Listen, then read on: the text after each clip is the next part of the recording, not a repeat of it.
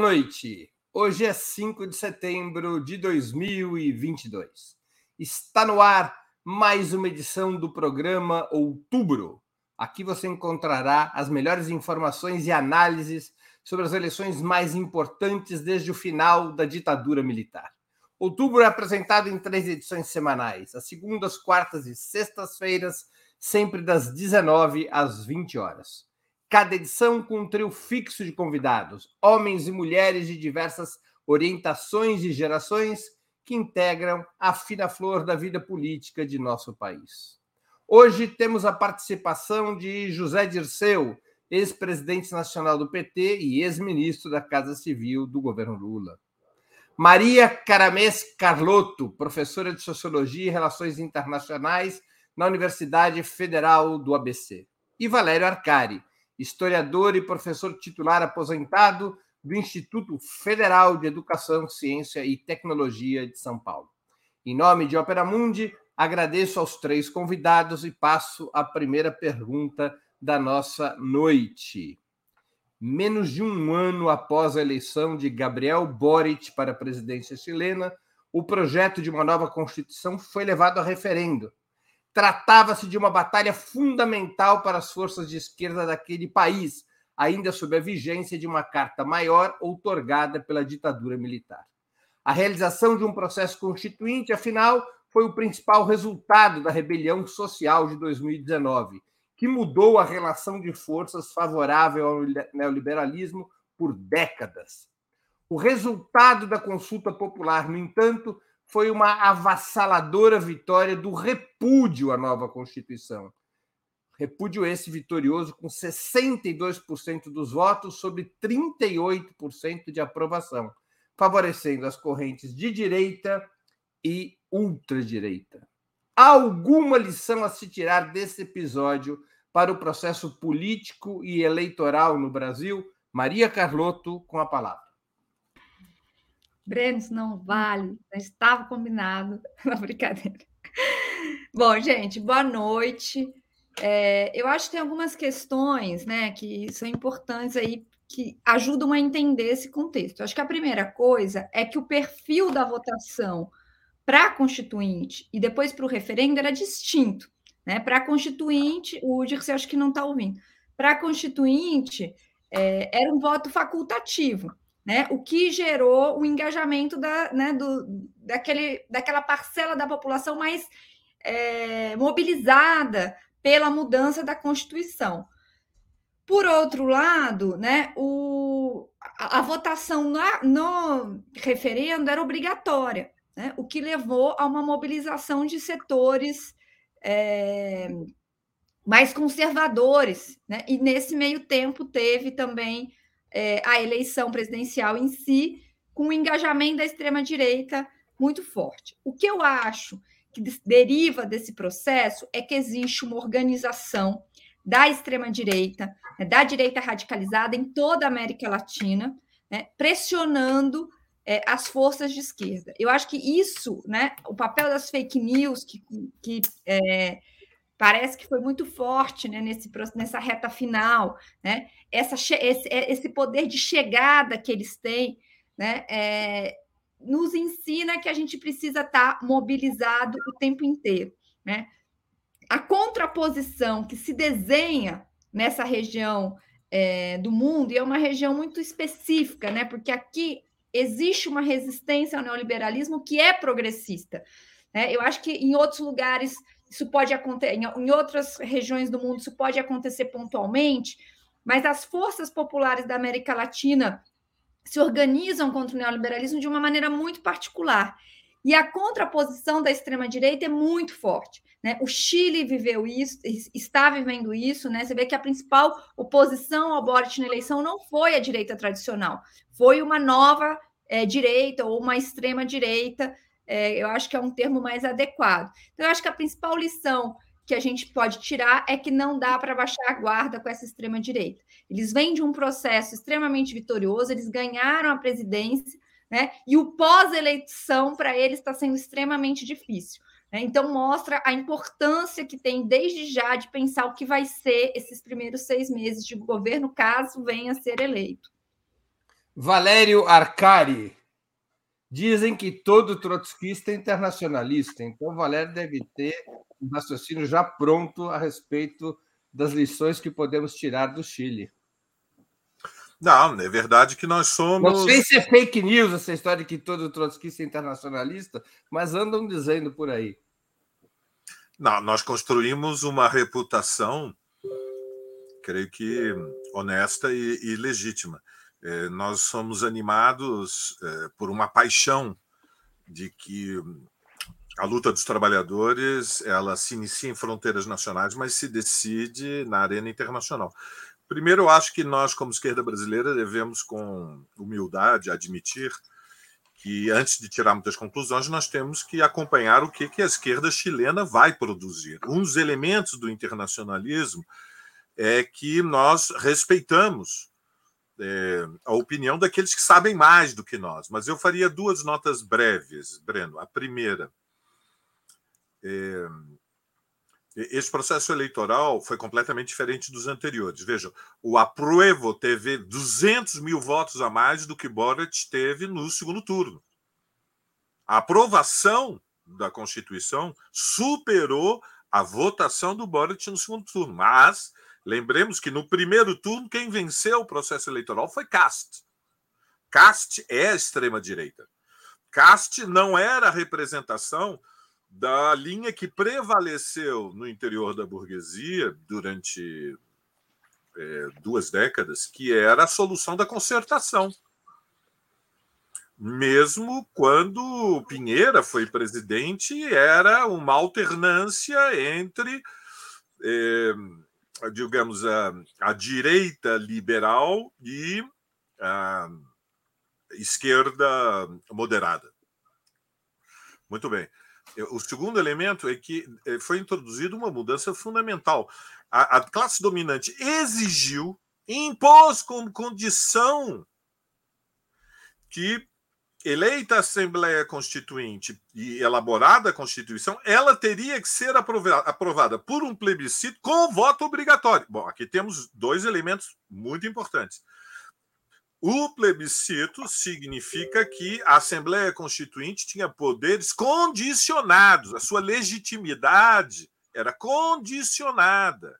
Segundo elemento, o voto obrigatório mudou as condições nas quais a luta de classe se desenvolvia. Vejam, nós não, sejamos precipitados. no Brasil há voto obrigatório, mas a multa no Brasil é quase simbólica, Breno. A multa no Chile, em moeda brasileira, me informaram os camaradas chilenos, seria algo próximo a mil reais. Isso significa que votaram 3 milhões de pessoas. 4 milhões a mais. Só para nós entendermos do que estamos falando. É outro universo eleitoral completamente diferente. Então, eu, eu faço esta primeira observação. A segunda é sobre, digamos, os, o significado político. É, é evidente que se trata de uma derrota política. Como sempre, diante das derrotas, há o duplo perigo, subestimá-las ou sobreestimá-las creio que a conclusão fundamental é que no Brasil eh, nós devemos levar a sério os inimigos contra os quais nós lutamos. Quer dizer, o que o Chile nos alerta, concordo com Maria Carlotto, é que nós temos que levar muito a sério os inimigos contra os quais lutamos. Estamos na véspera do, do 7 de setembro. E os, os ventos que vêm do Chile sugerem que é, houve Houve subestimação do perigo do que estava em disputa. É, entre outras razões, isso se expressou no fato de que o governo, é, sob pressão judicial, é verdade, mas o governo não se comprometeu numa campanha pela aprovação, mas aceitou fazer um movimento político nas vésperas do processo eleitoral de defender a aprovação com reformas da. com desconto, portanto, com, com reformas do, do próprio projeto constitucional. Então, é, eu creio que nós estamos diante de uma derrota séria, mas a, a luta continua. Não creio que tenha sido revertida é, a relação social de forças no Chile. A relação política de forças, entretanto, mudou para pior. Breno. José Dirceu, você que foi sempre um duro crítico do reformismo de Salvador Allende na época da Unidade Popular. O que tem a dizer das lições que a derrota no referendo de ontem traz para a esquerda brasileira? Tem um pouco a acrescentar que já foi dito pela Maria e pelo Valério. Quero lembrar só que as fake news também, e a campanha nas redes da direita no Chile, foi avassaladora. E funcionou. É evidente que o número de eleitores, né, 14 milhões, a obrigatoriedade, pesou. Tanto na Colômbia como no Chile, que eu considero que tinham dois candidatos à direita do Bolsonaro, bem à direita do Bolsonaro, em vários aspectos, é expressiva a votação deles no segundo turno, que mostra um equilíbrio de forças no país entre um candidato de extrema direita, bem de extrema direita, e as forças progressistas né, de centro-esquerda ou mesmo algumas forças de centro-direita. Então, é temerária propor uma Constituição que iria a plebiscito e obrigatório é, com os temas que foram propostos, que eu acredito que alavancou e radicalizou a campanha contra o texto constitucional. São temas que podem parecer historicamente justificáveis, né, mas que para buscar uma maioria no país é, não são simples, né? como que o Chile é um Estado multinacional e outros temas que já apareceram é, na imprensa e na mídia. E também esse fator que é determinante, se o presidente da República e o governo ficam neutros e forças políticas que compõem o governo de antemão propõem é, reformas para aprovar o texto já acordadas ou prometidas, enfraquece muito a campanha pelo aprovo. Né? Mas, na verdade, o que mostrou é que, votando 14 milhões de chilenos, a tendência é termos um governo de, de direita em dois turnos, ou aproximadamente isso, porque o país, como aqui no Brasil, tem esse lado histórico conservador. Né? Não é de hoje que Vamos lembrar sempre que o golpe de 64 se deu em torno da marcha da família com Deus pela liberdade, da questão religiosa, da questão chamada de costumes que a Revolução 68 no mundo todo produziu. Então, sempre o medo do comunismo. Então, acho que precisa tirar lições. Né? Nós precisamos tirar lições do que aconteceu no Chile porque vamos ver o que vai acontecer, qual é a dimensão do 7 de setembro, para depois nós podermos tirar conclusões, é, como nós vamos viver as últimas três semanas desse mês, desse, quando a primavera chegar, né? dia 21 de setembro. É isso. Muito que bem. Vamos aqui para a segunda questão da noite. Lula está na frente em 15 dos 21 estados pesquisados pelo IPEC, antigo IBOP. Bolsonaro comanda em apenas cinco e no Distrito Federal. Mas os candidatos a governador apoiados pelo líder petista estão em uma situação difícil nos maiores colégios eleitorais do país, nos cinco maiores colégios eleitorais do país, com exceção de São Paulo, onde Fernando Haddad lidera com 35% das intenções de voto. Mas em Minas Gerais, Rio e Rio Grande do Sul, o cenário ainda é bastante desfavorável, com a direita liderando em todos esses quatro territórios, ameaçando vencer já no primeiro turno em Minas e na Bahia, respectivamente com Romeu Zema e ACM Neto, além da chapa Edgar Preto e Pedro Ruas por hora, estar excluída de um possível segundo turno no Rio Grande do Sul. No Rio, Marcelo Freixo deverá ir à segunda volta contra o governador bolsonarista Cláudio Castro, segundo as pesquisas atuais, mas com chances menores do que seu adversário. Como vocês explicam essa discrepância entre a corrida presidencial e as disputas estaduais? A campanha de Lula poderá ajudar a reverter essa situação ou corre o risco de ser afetada negativamente por esse quadro? Valério Arcari com a palavra. É, bom, Breno, é, eu acho que nós temos um paradoxo. Veja, qual é o paradoxo? Na eleição nacional, prevalece o sentimento de oposição contra a continuidade e a reeleição do Bolsonaro. Bolsonaro mantém uma taxa de rejeição muito alta, muito elevada. Ou seja, a menos que ocorra um fato político novo, qualitativo, portanto, aguardemos o 7 de setembro, a hipótese mais provável é que o Bolsonaro venha a ser derrotado, e eu diria que está em disputa o primeiro turno. Eu acho que nós temos que nos preparar para a batalha no terreno que for necessário, mas é evidente que para nós o segundo turno é um terreno mais desfavorável. E, portanto, como qualquer comando político responsável na história da humanidade, nós preferimos escolher o momento e as condições da batalha. E é mais favorável a luta pela vitória no, no, no primeiro turno, porque há uma variável é, muito importante, que creio que assinalei já na minha opinião na semana passada, que é a possibilidade de, um, de deslocamento de um voto estratégico de uma parte do eleitorado do Ciro para o Lula no primeiro turno, diante do perigo que significaria Bolsonaro no segundo turno.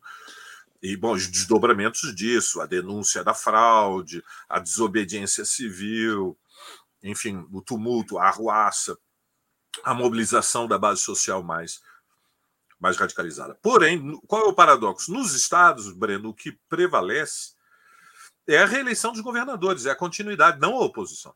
E veja, não são só os estados centrais. É, nós estamos falando de metade do país. Em metade do país há previsão de reeleição de governadores. E o fenômeno é curioso porque ele beneficia também candidatos do PT. Por exemplo, Fátima Bezerra é, se prevê sua reeleição no Rio Grande do Norte.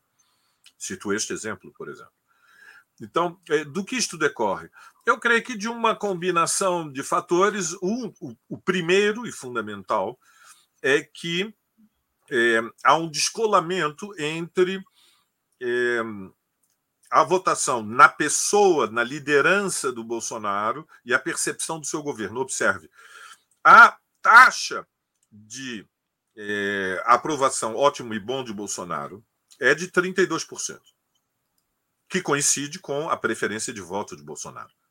Portanto, todos aqueles, e não são tão poucos, porque a taxa de ruim e péssimo é de 51%. Portanto, nós estamos falando que há entre, considerando a margem de erro, entre 15% e 20% de, de, um, de uma parcela do eleitorado considera o governo Bolsonaro regular e que não vota nele de jeito nenhum. Há um descolamento. Ele só tem o voto de quem o considera ótimo bom. Isto não acontece nos estados. Nos estados, nós temos, por um lado, um caixa grande, imenso dos governos estaduais, que permite fidelizar as relações com os prefeitos. Nós temos que lembrar que, embora o processo da urbanização e industrialização do Brasil tenha sido muito intenso, há estados que ainda são estados de maioria agrária, ou seja, onde o poder dos prefeitos, o poder do governo do estado é imenso. Por outro lado, nós temos este fenômeno das bases sociais conservadoras nos interiores. Chamam a atenção, por exemplo, qual é a grande, a, a grande exceção, Breno? A grande exceção é São Paulo. Muito bem. A grande exceção. A grande exceção seria São Paulo. Porém, observe, a vantagem do Haddad resulta da superioridade do voto do Haddad na Grande São Paulo, que é uma diferença espetacular. Porque quando consideramos o interior do estado e a Baixada Santista, Haddad está no empate técnico. Portanto, o tema da, do, do, da desigualdade da experiência política, da, da disposição de ir para um voto é, à esquerda, à oposição ao bolsonarismo, ela, ela tem desigualdades nacionais muito intensas, inclusive com a possibilidade de que Zema seja reeleito em primeiro turno no estado, que é Minas, onde a vantagem de Lula sobre Bolsonaro no Sudeste é a maior superior à de São Paulo e à do Rio de Janeiro. Camilo. José Dirceu. Bem, nós optamos por priorizar, se eu entendi, a eleição do Lula e não os governos estaduais. Tanto é que o Pará, o candidato que tende a ganhar, apoia o Lula. Nós participamos do governo, do MDB, do Helder Ramalho. No Maranhão, idem. O Carlos Brandão, que é do PSB, nós participamos do governo e apoia o Lula. Bem, no Piauí, é sucessão do Wellington e da, da Regina Souza pelo Rafael Fonteles, tende a vencer. Do Rio Grande do Norte, já foi dito, é a Fátima.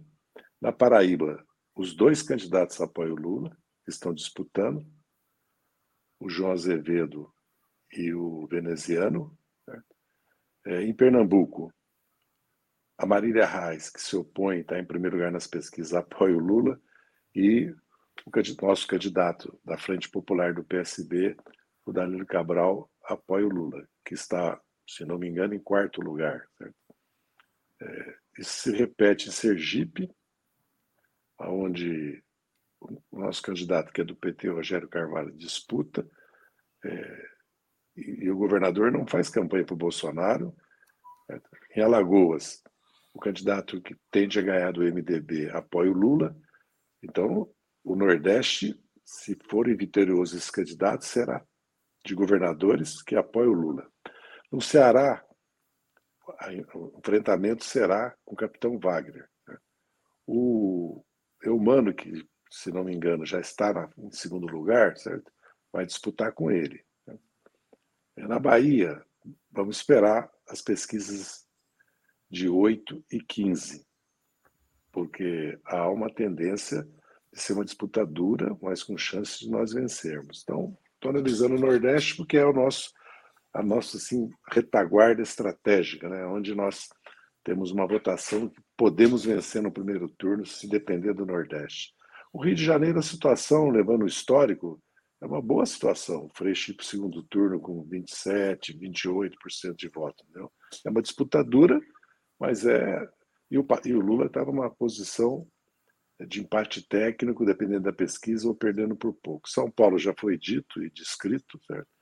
Acredito que a tendência é o Tarcísio Freitas né? ir para o segundo turno com Haddad. Minas Gerais, o Lula não está sendo afetado pela, pela, pelos 27%, 28% do, do Calil. Certo? Vamos ver. Só me permite emendar uma pergunta. Que, você, quero você dizer acha... que, não, Zé... eu quero dizer que, que o Zema não está fazendo campanha para o Bolsonaro, por enquanto.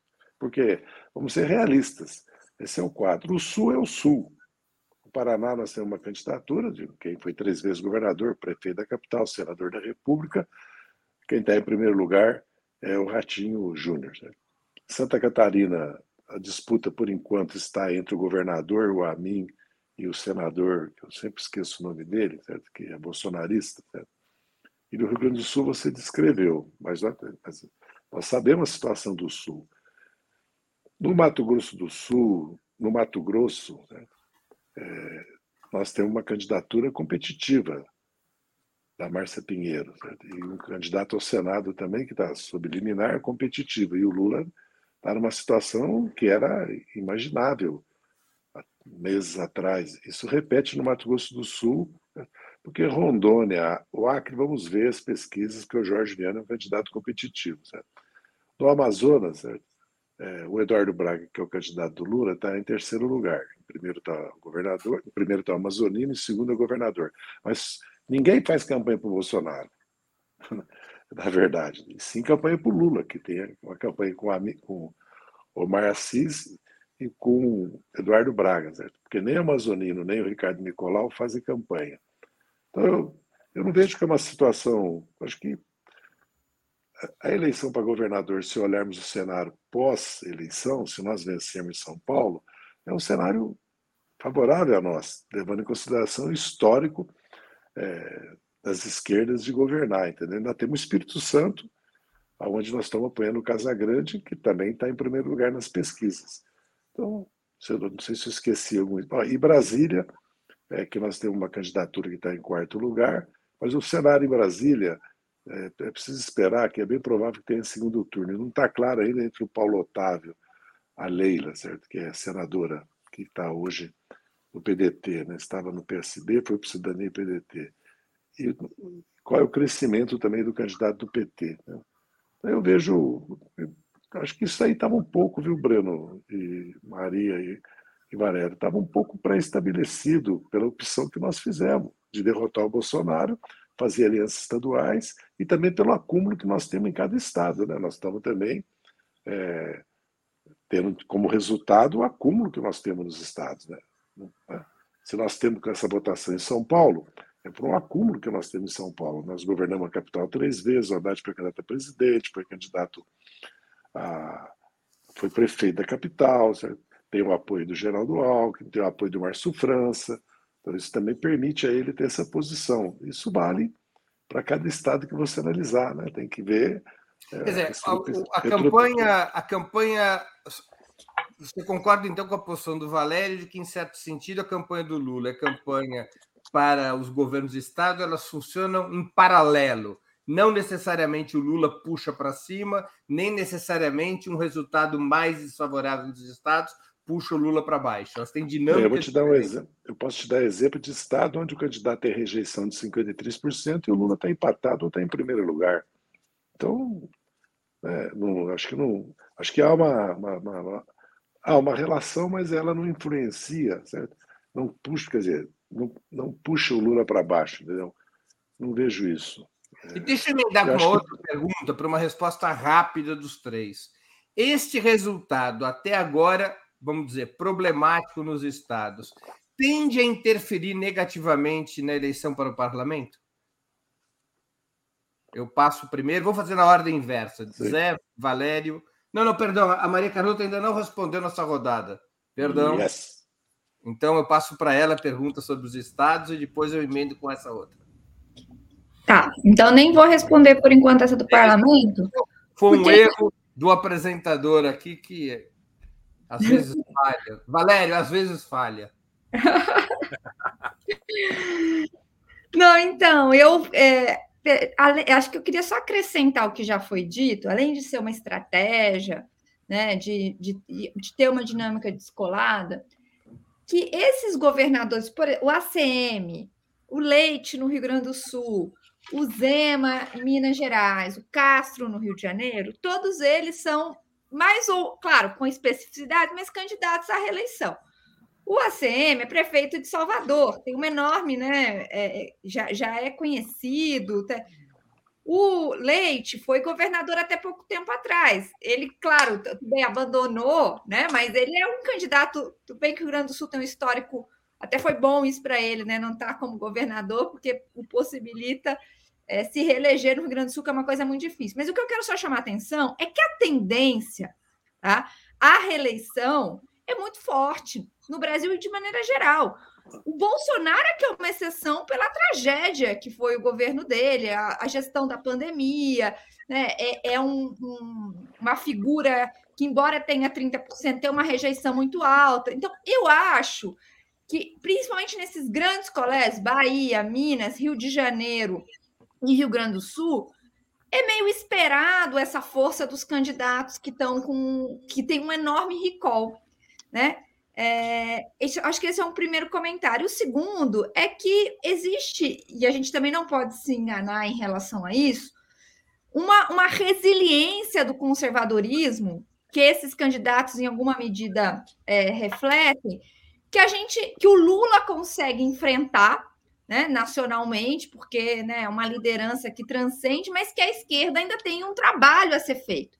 Então, eu acho que o que deriva para mim, desse, desse assim, a principal derivação que eu tiro é que a gente, no próximo período, precisa hum, é, fazer disputa ideológica, precisa reconstruir movimentos, precisa fortalecer lideranças. Então, tem um trabalho para ser feito, que a gente vem de derrotas, né? É, políticas muito importantes que a gente, querendo ou não, está colhendo saldo. Lógico que o, por exemplo, a situação de São Paulo é muito particular, porque o, o Haddad foi o candidato a presidente, tem, foi prefeito da capital, então tem esse recall contra dois candidatos desconhecidos. Mas se a gente olhá-los somado, a situação também não é tão fácil assim, o que mostra a força né, desse, desse conservadorismo disseminado, que pode ser mais ou menos radical. Então, é, eu acho que não é nada para se apavorar, eu acho que tem dinâmicas distintas, tem a, a, a, reeleição, o controle da máquina operando, mas tem também uma, uma luz amarela, não sei se amarela é palavra, mas uma, uma é uma luz amarela no sentido de que a gente tem um trabalho político muito grande para ser feito no próximo período. Vou agora, então, com essa pergunta: se a situação problemática, crítica, duvidosa é, nos estados pode afetar a eleição para o parlamento. Eu peço para respostas ultrasintéticas para a gente poder seguir adiante com as outras questões que virão nessa noite. Zé Dirceu, o primeiro a falar. Não, não, não, vejo assim.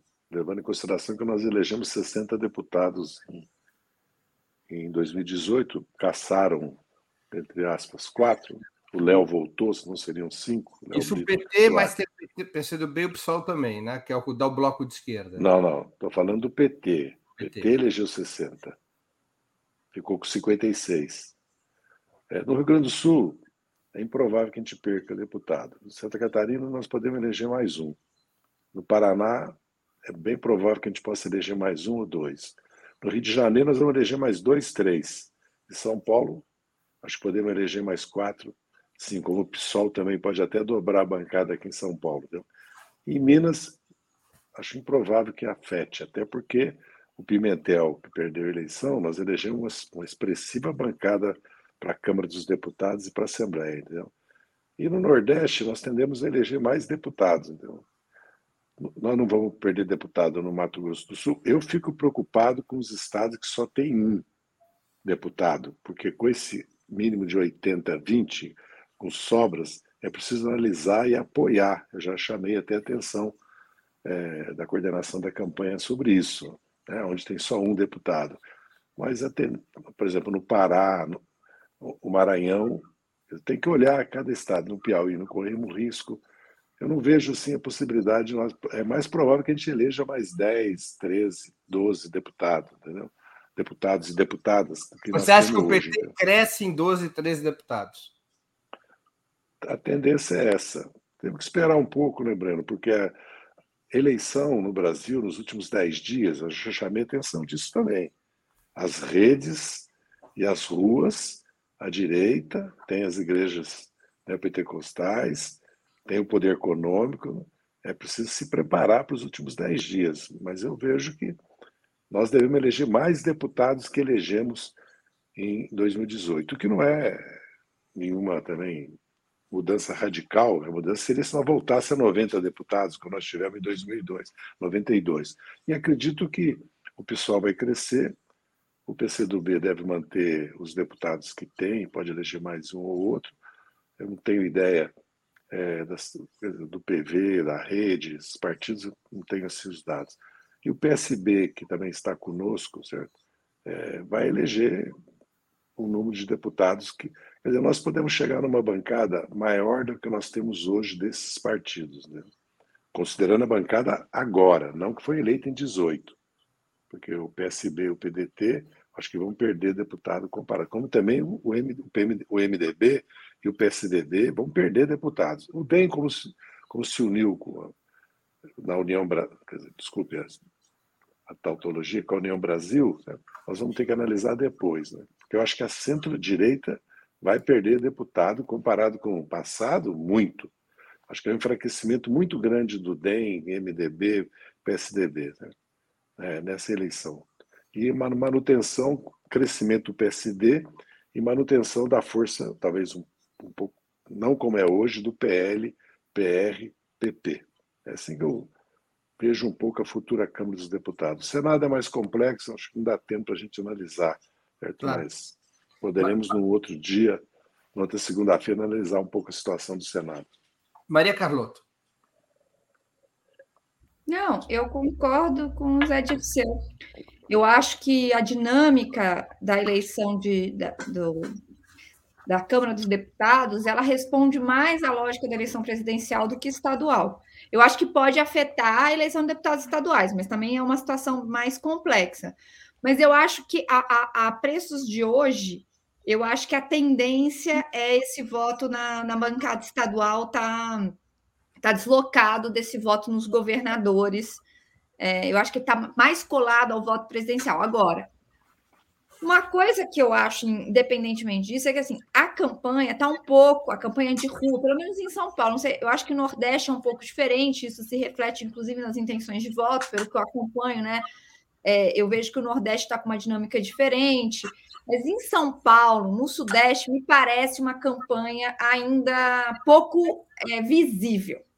Eu não vou dizer que ela é desmobilizada, porque teria que ter mais elementos, mas a visibilidade da campanha ainda não está dada, né? Não tem assim, os adesivos não estão nos carros, as bandeiras não estão nas ruas, as, não, então assim tem uma, um, uma questão de mobilização é, que eu acho que em parte responde a uma temporalidade da própria campanha. Eu acho que estamos guardando energia para a reta final, também esperando que vai ser 7 de setembro, para daí colocar o bloco na rua com força mais para frente. Espero que seja isso, mas é, independentemente de qualquer coisa, acho que para eleger bancadas mais fortes, para decidir a eleição no primeiro turno, como o Valério é, tem batido né, né, nessa tecla que para nós é o melhor cenário, eu acho que tudo isso precisaria, é, daqui para frente, né, a partir do 7 de setembro, 10 de setembro, colocar aí muita força nessa mobilização. É, o 10 de setembro, que está sendo convocado, eu acho que pode ser uma boa oportunidade para isso. Valéria arrancada. Breve, creio que, digamos, há, há, três ideias mais importantes sobre este assunto. A primeira, nós vamos assistir um fortalecimento da esquerda na Câmara dos Deputados, inequivocamente. A esquerda vai eleger mais, mas temos que ter sentido as proporções. Ou seja, não há nenhuma possibilidade da esquerda superar 200 deputados. Nenhuma possibilidade. Ou seja, estou muito entusiasmado com a ideia de que o PSOL pode manter a legalidade, elegeu 10 em 2018, eh, perdeu dois deputados, eh, histórias passadas. Creio que nós estamos ali com, em condições de, de ter um crescimento importante. Poder, podemos eleger algo entre 12 e 17. Cálculo mais moderado, 12.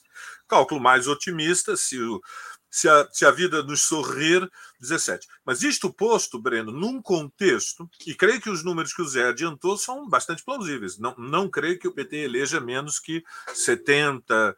Eh, 72, pode chegar a 75 deputados federais. Mas isso num contexto em que nós somos uma, uma minoria, ou seja, quando pegamos é, PT, PSOL, PCdoB, nós estamos falando que todos juntos não chegamos a 100 deputados, sobre 513, né?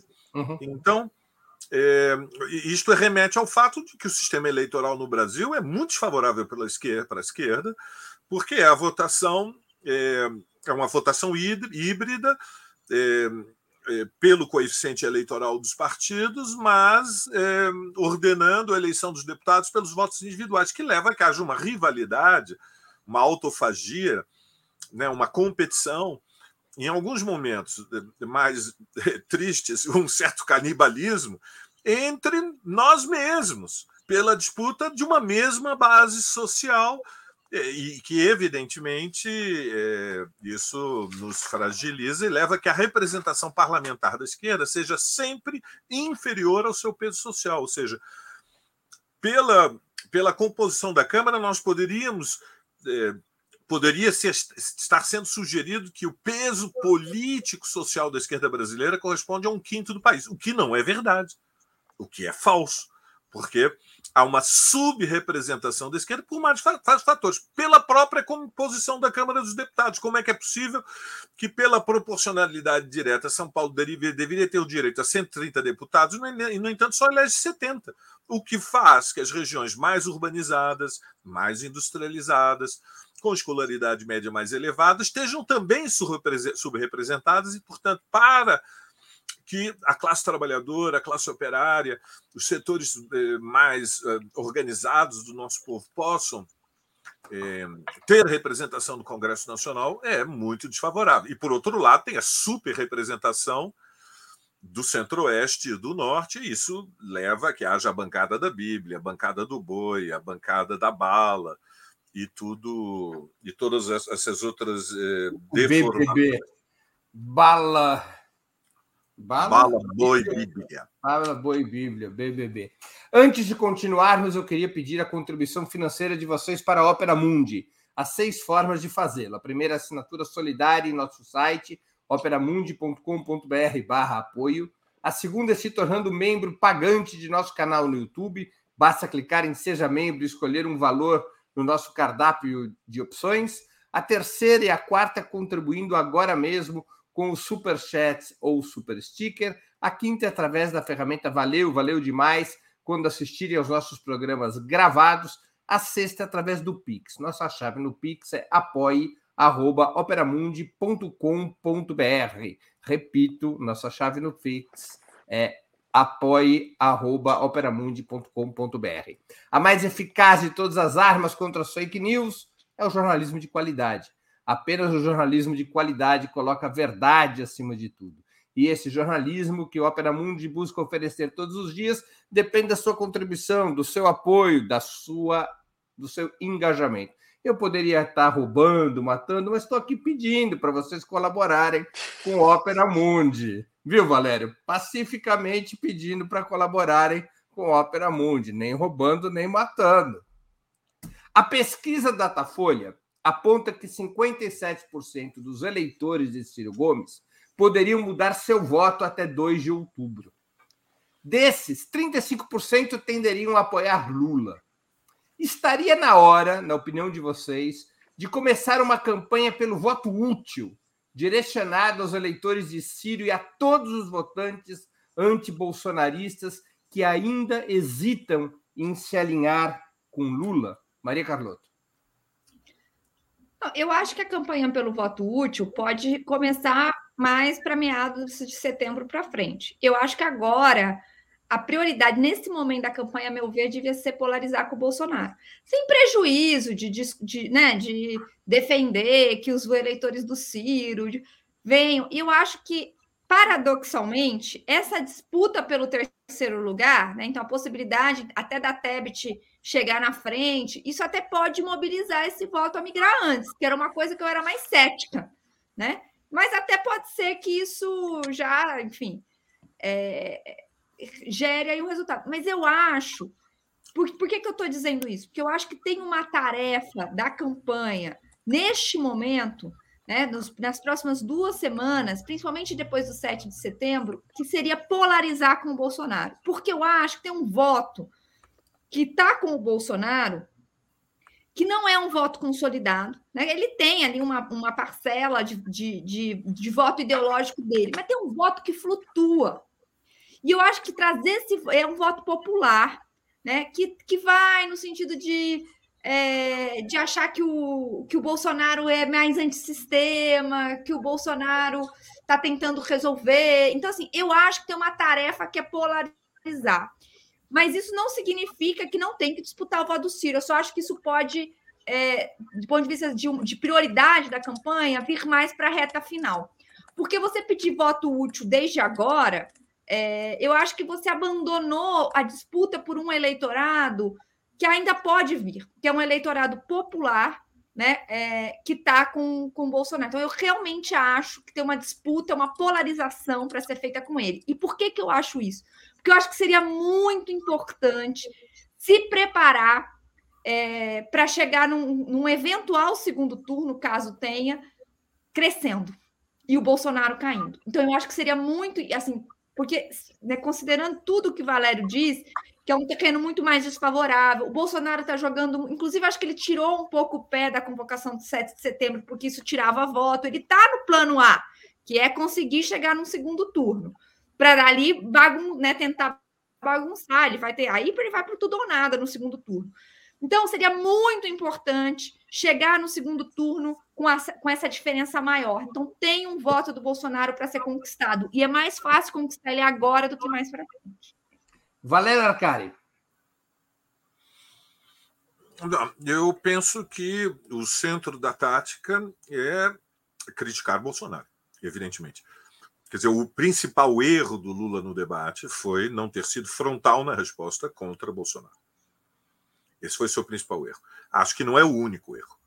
Acho que é necessário parar de romantizar tanto o passado e abraçar uma, a defesa de uma proposta que tenha é, impulso utópico, ou seja, que emocione, que cative, que encante, que empolgue, sobretudo a juventude, que é sempre o segmento politicamente mais ativo. E, e por outro lado, é, também penso que é necessário falar, a, a, digamos, as demandas da classe, falar sobre salário, trabalho, é, habitação, transporte público, educação, fazer propostas concretas de como mudar a vida. Mas isto posto, é, é a única possibilidade de, de nós vencermos no primeiro turno é que uma parte do eleitorado do, do, do Ciro se desloque para, é, para o Lula. Nós não sabemos muito bem qual é o teto do Bolsonaro. Eu quero recordar o que disse numa intervenção anterior. Ah, o voto do Bolsonaro coincide com o segmento da população que considera o seu governo ótimo e bom, ou seja, ele não consegue atrair o voto daqueles que consideram o seu próprio governo como regular. Portanto, neste momento, há incerteza sobre qual é o teto de crescimento do Bolsonaro. É fundamental criticar o governo, porque nós queremos que esta parcela que julga o seu governo como regular, mas recusa o voto a Bolsonaro, ela é, seja neutralizada. Ou ela venha na direção do Lula, que seria o melhor, ou pelo menos que continue não votando no Bolsonaro. Nós temos que interromper o que foi a dinâmica de crescimento lento porém ininterrupto, que o Bolsonaro teve, o último data-folha do início do mês de setembro, é, na semana passada, ele indica que entre dois e cinco salários mínimos, o Bolsonaro tem uma maioria. Não é, um, não é um indicador secundário quando a gente desagrega os dados da pesquisa. Este é o mais grave do dia 1 de setembro. Estamos em 5 de setembro. Então, mas veja, eu não penso que a tática para atrair o eleitor do Ciro é pedir o voto, não vote no Ciro, não é criticar o Ciro. Seria um desequilíbrio nós fazermos um movimento de crítica ao Ciro, ao Ciro Gomes. A tática é, é apostar que o Bolsonaro vai cometer outros erros dramáticos durante a campanha eleitoral, como foi no debate, que ele teve um chilique descontrolado ignorou os rivais que disputam a candidatura e partiu para cima de uma jornalista. Perdeu o juízo, teve um piti em frente de, dezenas de milhões de pessoas. E, e o 7 de setembro está aqui e pode. Nós temos que ver, é a luta política, como é que vai se desdobrar.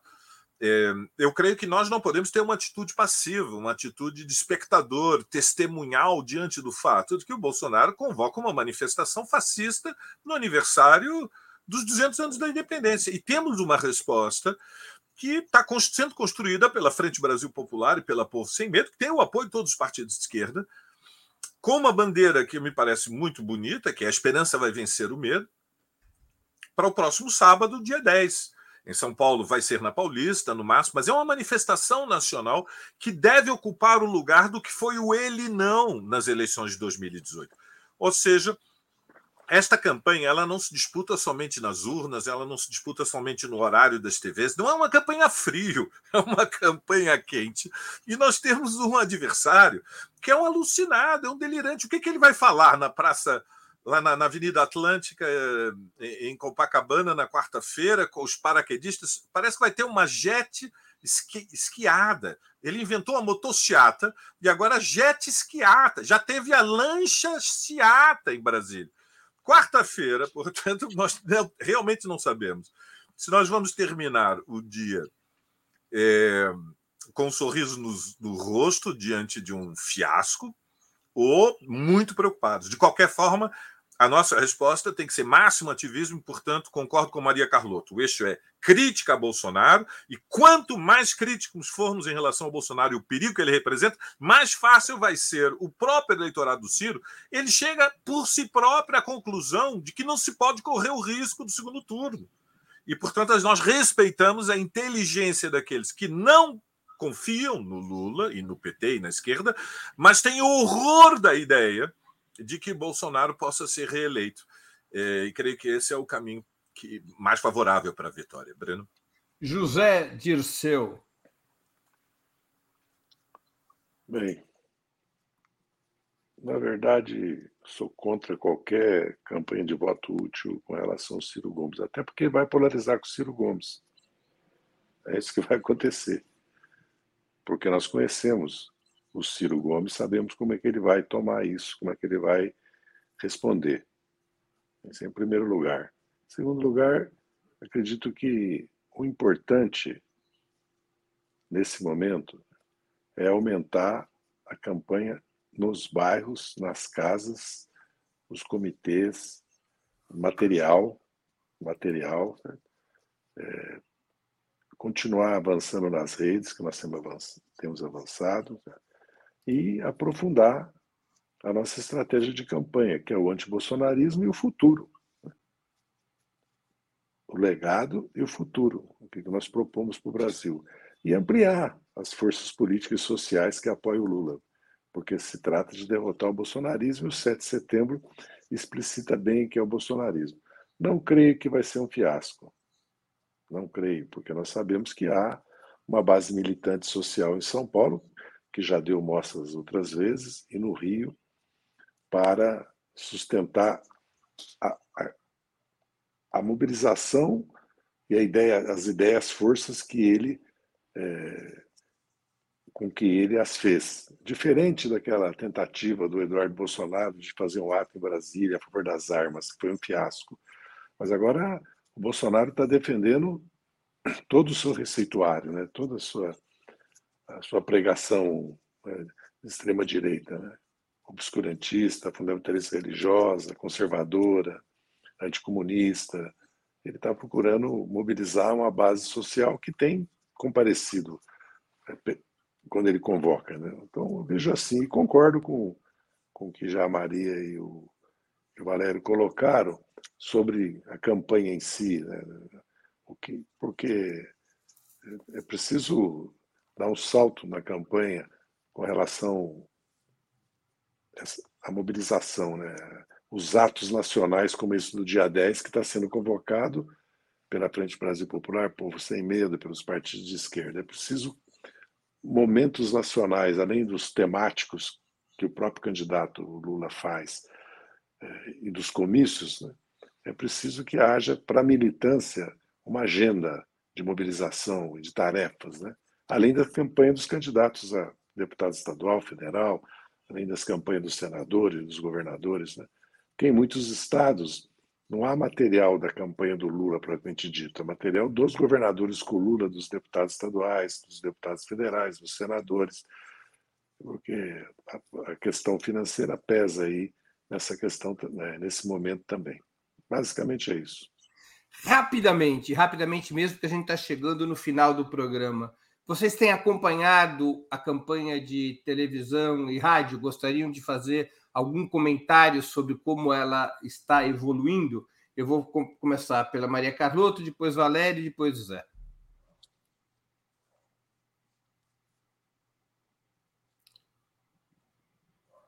Maria Carlotto está sem som. Desculpa, Desculpa, eu acho que eu dei uma travadinha. Não, eu dei uma travadinha aqui.